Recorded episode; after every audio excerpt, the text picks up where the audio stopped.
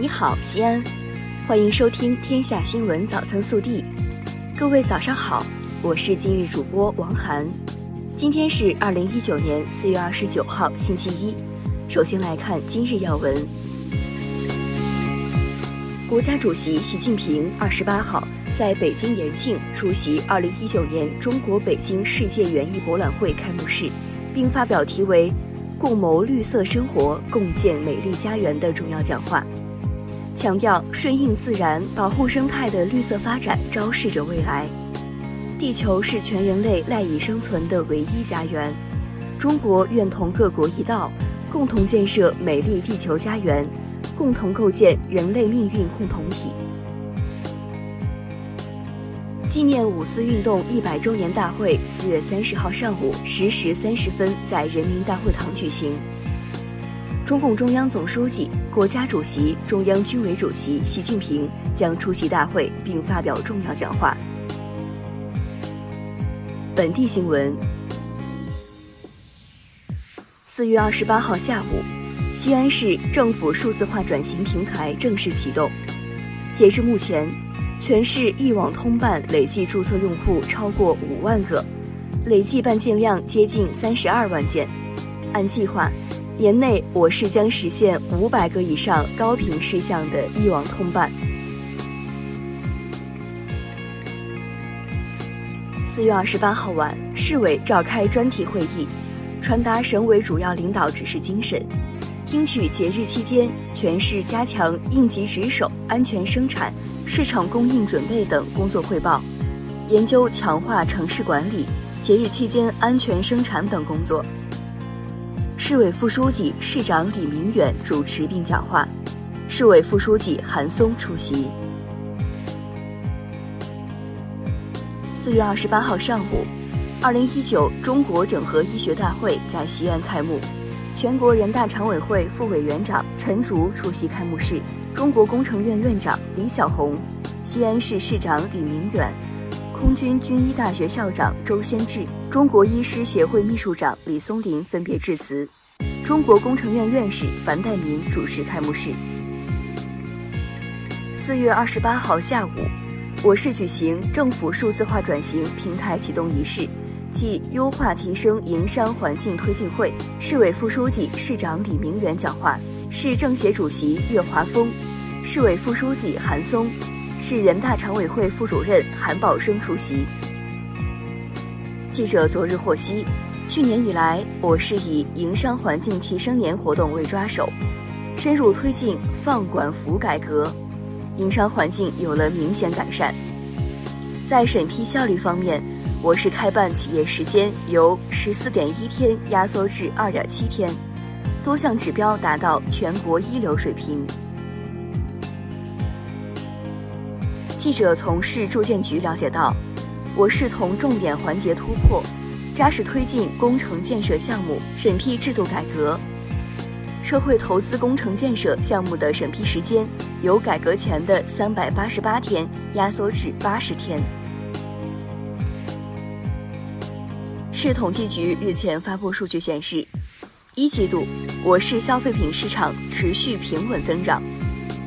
一季度。全市社会消费品零售总额一千一百七十四点九二亿元，同比增长百分之五点六。为了保护秦岭生态环境，促进人与自然和谐共生，推进生态文明建设，实现经济社会可持续发展，西安市司法局日前发布《西安市秦岭生态环境保护条例》，面向社会公众征求意见。五一小长假即将到来，西安地铁通过调整上线列车数量、适当增配备用车、延长运营服务时间等多项措施，做好节日期间地铁运营工作。四月三十号至五月四号，地铁二号线将延长运营服务时间至次日零点，四号线将延长运营服务时间至二十三点三十分。二零一八“一带一路”旅游大数据报告日前发布，数据显示，中国游客赴“一带一路”沿线国家旅游人数十大城市，“一带一路”沿线国家游客入境中国最热衷的十大目的地，两组重量级数据中，西安双双名列第九。记者二十八号从西安城市公共自行车服务管理有限责任公司获悉，五月一号至五月四号，五一小长假期间，市民可免费启用公共自行车。为进一步加快散煤治理工作，日前，我省印发了关中地区散煤治理行动方案，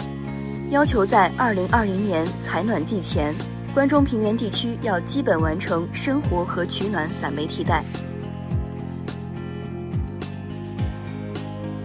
暖新闻：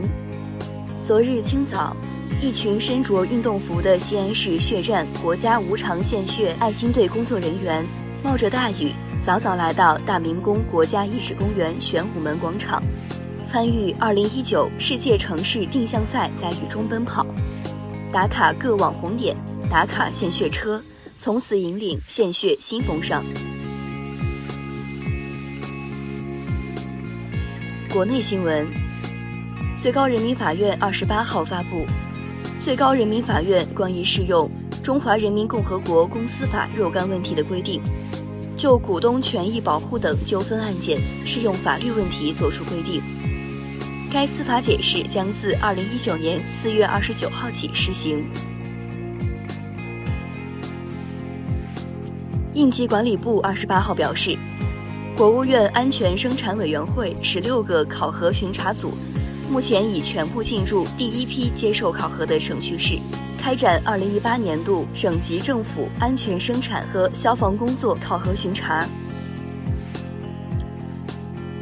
交通运输部新闻发言人吴春耕二十八号表示，交通运输部已研究起草了取消高速公路省界收费站的具体实施方案，并征求了相关单位的意见，正在按程序报批。市场监管总局等十三部门。二十八号通报联合整治保健市场乱象百日行动有关情况。截至四月十八号，全国共立案两万一千一百五十二件，案值一百三十点零二亿元，结案九千五百零五件，罚没款六点六四亿元，移送司法机关案件四百四十六件，受理消费者投诉举报四点四万次。为消费者挽回经济损失一点二三亿元。据中国探月工程官方消息，玉兔二号月球车于二十八号下午自主唤醒，将开展第五月昼工作。四川省副省长彭宇行涉嫌严重违纪违法，目前正接受。中央纪委国家监委纪律审查和监察调查。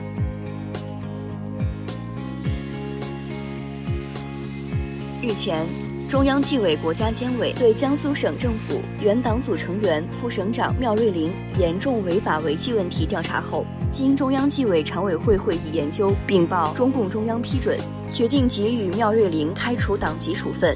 由国家监委给予其开除公职处分。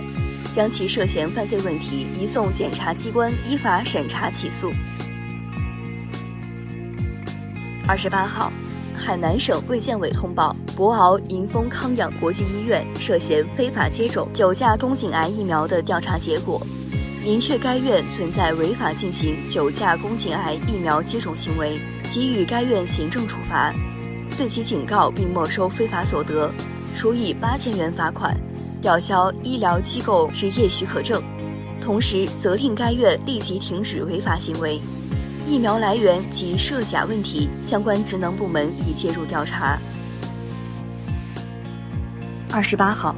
二零一九年世乒赛在匈牙利落下帷幕，中国队再次大丰收，包揽了全部五个冠军。微调查，